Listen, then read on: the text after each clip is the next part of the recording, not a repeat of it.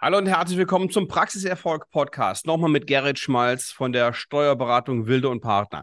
Ähm, Herr Schmalz, wir hatten letzte Woche schon ein Interview, da ging es um die Umwandlung. Ist es sinnvoll, eine GmbH zu machen oder, ähm, oder eben nicht als Zahnarzt? Und jetzt haben wir ein aktuelleres Thema.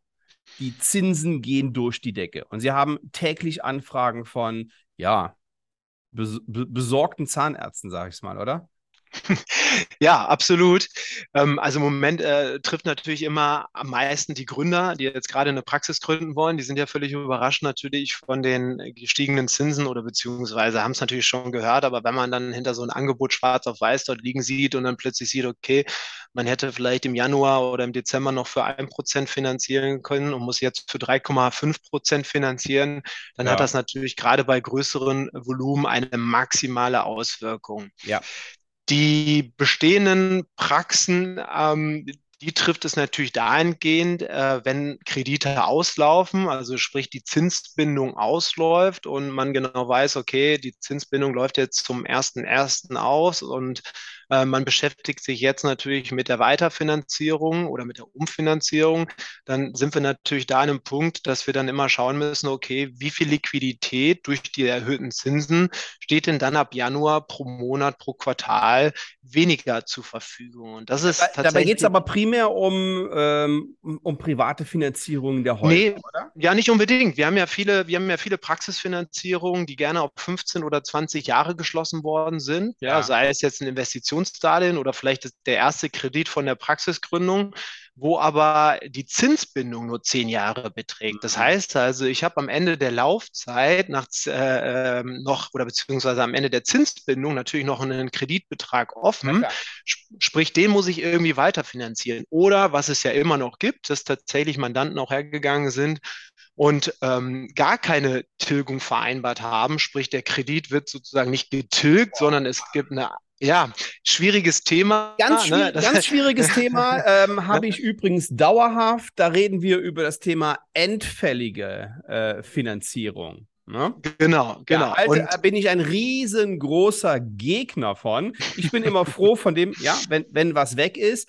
Aber Banken und auch einige Steuerberater forcieren dieses Thema immer noch. Banken, da ist mir das klar, die verdienen damit richtig, richtig viel Geld. Absolut, absolut. Wir verdienen ja, das, äh, ich hatte das letzte Woche noch die Diskussion mit dem Banker. Am Ende hat er auch natürlich ganz klar gegenüber der Zahnärztin gesagt, wir verdienen einmal mit dem Kredit und wir verdienen natürlich mit dem Tilgungsersatz, sprich also das, was dann an ja, Lebensversicherung, Renten, was auch immer angespart wird, was als Alternative. Ersatz. Und dann kommt aber auch noch die Absicherung dieser ganzen Nummer dahinter mit einer Kapitallebensversicherung, die ja, ja auch noch intern. Genau, aber ich sag mal so, diese Risikolebensversicherung wird am Ende natürlich die geringsten, äh, zumindest Vergütung für die ba oder für die Bank bringen. Am Ende sind es natürlich der Kredit ja. und der Tilgungsersatz. Aber absolut, äh, ich bin auch kein Freund davon. Es gab oder es gibt immer noch ein paar Modelle, wo man sagen muss, okay, da wird tatsächlich mit dem, was alternativ, also dieser Tilgungsersatz, was dort angespart wird, okay, da sind die Erträge tatsächlich interessant, aber wir haben die meisten Produkte, muss man wirklich sagen, kann man froh sein, wenn man dann am Ende der Kreditlaufzeit mehr rausbekommt, als der Kredit tatsächlich noch an Wert hat. Äh, von daher muss man fairerweise sagen, eigentlich die Finger von lassen und ich glaube, ich habe jetzt auch, wenn ich mal sage, ich würde sagen, 95 Prozent aller äh, Kredite, die aktuell abgeschlossen werden, die ich begleite, sind ganz normale äh, Annuitätendarlehen mit einer ganz normalen Tilgung drin, die nach 10, 15, 20 Jahren abbezahlt worden sind. Und das ist sicherlich aus meiner Sicht auch ein sehr gut planbarer Weg. Ja. Aber nichtsdestotrotz, mit ein paar Produkten kann es, kann es wirklich Sinn machen. Ja, er kann, kann ist mir zu schwammig in diesen unsicheren Zeiten. ähm, ja. Ich habe ich mache eine ganz kurze Werbung mhm. in eigener Sache. In meinem mhm. neuen Buch steht ganz vorne, ähm, steht ganz vorne drin, warum ich das konsequent ablehne. Dieses, dieses Modell. Also, wer Lust hat, bestellt sich das Buch auf svenwaller.de. So, es gibt aber auch genügend, ich kenne sehr viele Zahnärzte, die haben sich so eine blutige Nase geholt damit.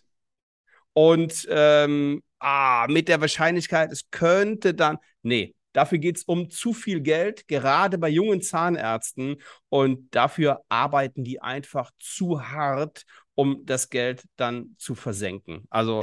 Ähm, also Herr Waller, um das klar zu sagen, ich bin voll bei Ihnen, 100 Prozent. Ich sage nur eine Alternative, die, wo man natürlich risikotreu sein muss und ähm, die meisten Banken da auch ehrlicherweise nicht mitmachen, aber das wäre meine perfekte Alternative. Leider klappt es nicht immer. Ich habe es einmal jetzt beim Mandanten geschafft. Wenn man sozusagen hergeht und den, die, das, was man eigentlich tilgen würde, in ein selbstverwaltetes Depot stecken würde. Ich weiß, Aktien haben immer mit Risiken zu tun, gar keine Frage. Und wir müssen uns dessen bewusst sein. Deswegen ist das wirklich nur für Menschen, die richtig Lust drauf haben, auch ein bisschen sich mit dem Aktienmarkt zu beschäftigen.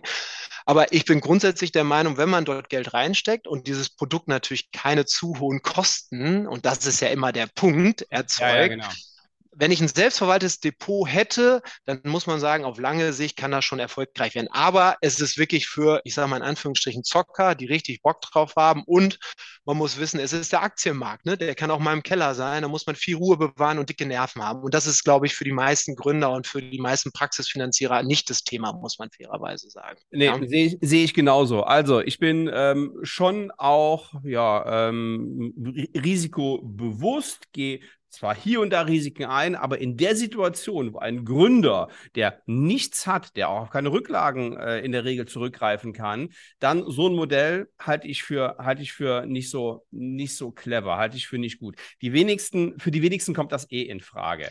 Absolut. Ähm, deswegen Nochmal mein Rat mhm. an alle, wenn Sie zur Bank gehen und äh, besonders als Gründer einen Kredit aufnehmen oder auch ja eine Anschlussfinanzierung oder wie auch immer, nicht bitte, bitte niemals entfällig. Und wer mehr dazu wissen will, kann mich gerne kontaktieren. Ähm, ich kenne ein paar Horrorgeschichten äh, und äh, weiß, was die Banken daran verdienen. Also lassen Sie sich seriös beraten. Ähm, gerne von einem Honorarberater oder ja, von, von zwei, drei, nehmen sich zwei, drei Meinungen. Ähm, das, ist, liegt, das liegt mir am Herzen. Okay, so, also. Bin ich, ja, bin ich bei Ihnen. Aber vielleicht kommen wir mal auf das eigentliche Thema nochmal zurück. Ja. Also Grundsatz war ja gestiegene Zinsen und was kann ich jetzt machen, wenn ich genau. weiter finanzieren möchte oder wenn ich vielleicht auch neu finanzieren möchte oder Praxis erweitern oder wie auch immer. Ja. Also der Gedanke ist ja, wenn ich jetzt genau weiß, okay, meine Zinsbindung läuft und das sollte jeder auch mal auch in seine Verträge schauen. Ne? Die wurden ja dann vielleicht vor neun oder zehn Jahren abgeschlossen und keiner weiß mehr so richtig, wann die Zinsbindung ausläuft und je nachdem, bei welcher Bank Sie als Zahnärztin oder Zahnarzt sind, die sagen das auch nicht immer unbedingt weit im Voraus. Also sollte man sich damit beschäftigen, schauen, wann läuft die Zinsbindung aus. Was kann man dann tun? Sagen, okay, ich habe jetzt vielleicht zum Ende dieser Zinsbindung, habe ich noch 200.000, 300.000 Darlehen ausstehen. Ähm, dann kann man natürlich hergehen bei der gleichen Bank erstmal im Vorfeld, am besten schon sechs Monate, mindestens sechs Monate vor Ablauf der Zinsbindung anfragen, fragen, okay, könnt ihr mir ein Angebot machen? Wie schaut es aus? Oder man wechselt natürlich auch noch zu einer anderen Bank und fragt einfach mal an, okay, ich habe hier noch 300.000 ausstehen, die müssen in sieben, acht Monaten, einem Jahr weiterfinanziert werden, könnt ihr mir auch ein Angebot machen. Ähm, normalerweise sind die Banken da eigentlich immer ganz äh, zugänglich und machen auch gerne Angebote. Ähm, wenn man sowas mit einem halben Jahr, dreiviertel Jahr im Vorlauf macht, dann passt das auch meistens, weil dann keine Bereitstellungsprovision oder ähnliches anfällt. Wenn man sowas natürlich weit im Voraus machen möchte, weil man sagt, okay, im Moment wir haben eine hohe Inflation, die Zinsen werden wahrscheinlich noch weiter steigen, dann ist das natürlich ein Thema.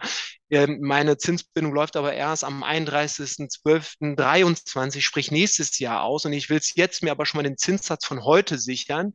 Dann gibt es sogenannte Forward-Darlehen. Das heißt einfach, ich sichere mir den Zinssatz von heute für einen Kredit, den ich oder beziehungsweise für eine Umfinanzierung, die erst in einem ein, ein Vierteljahr oder anderthalb Jahren stattfindet. Mhm. Ähm, da muss man natürlich sagen, das lassen sich die Banken gefallen, dass man, äh, bezahlen, dass man natürlich den Zinssatz sich von heute sichert. Ähm, normalerweise liegt der Aufschlag, je nachdem, wie lang der Zeitraum ist, irgendwas bei 0,1, 0,2, 0,3 Prozent mehr auf den Zinssatz. Das heißt also, wenn ich heute vielleicht ein Darlehen eigentlich für 3,3 Prozent bekomme, könnte, würde das bedeuten, wenn ich mir diese 3,3 Prozent sichern würde zum 1.1.24, dann hätte ich wahrscheinlich dann heute eher 3,5 Prozent an Zinssatz. Ja, mhm. aber wir wissen alle, wir können alle nicht in die Glaskugel schauen, aber wenn man äh, so den Volkswirten äh, Glauben schenkt, dann ist schon mit steigenden Zinsen zu rechnen. Und das sehen wir jetzt ja durch die Erhöhung auch der der amerikanischen Zentralbank oder auch der EZB, die jetzt in den letzten Wochen stattgefunden hat. Von daher würde ich auch davon ausgehen, dass diese Niedrigzinsphase jetzt erstmal längerfristig vorbei ist und auch eher die 3,3, 3,5, die aktuell für eine Existenzgründerfinanzierung aufgerufen werden, auch sicherlich nicht das Ende der Fahnenstange ist. Das heißt, auf jeden Fall mal die Kredite raussuchen. Wo habe ich sie? Wie viel steht da noch auf dem Deckel?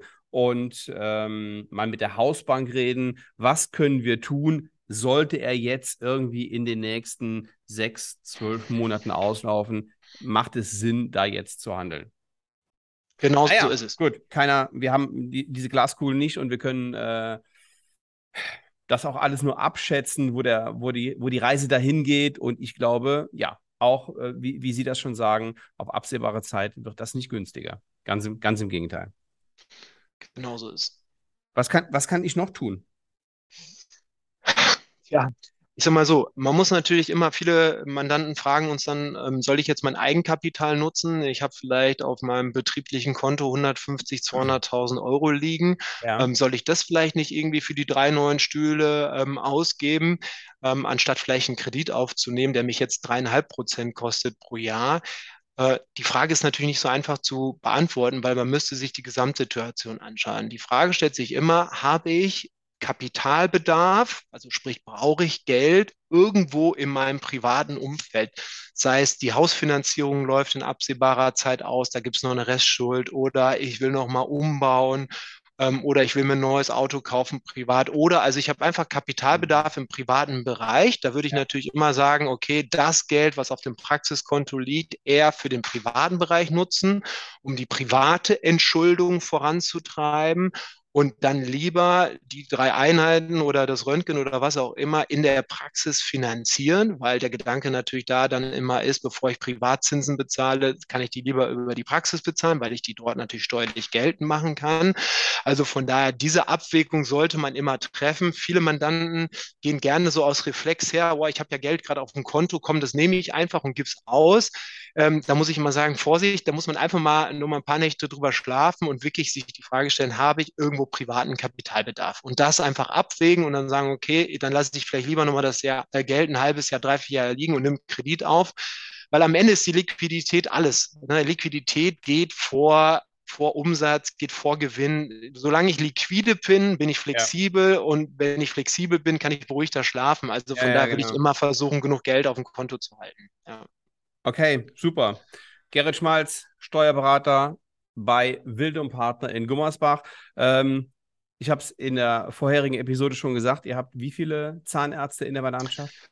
Ähm, ja, was haben wir jetzt? 500, knapp 500, sowas in dem Dreh, ja. Okay, da ähm, kann man sich jedenfalls darauf verlassen, dass diese Themen nicht das erste Mal auf Ihren Schreibtisch kommen. So ist es, genau so ist es. Vielen Dank für alle, die Interesse am eben angesprochenen Buch haben. Ich habe auch die falsche, die falsche ähm, Webadresse genannt. Also für ein Erstgespräch svenwaller.de, für die Bestellung des Buchs www.praxiserfolg.de. Vielen Dank, bis zum nächsten Mal. Ciao.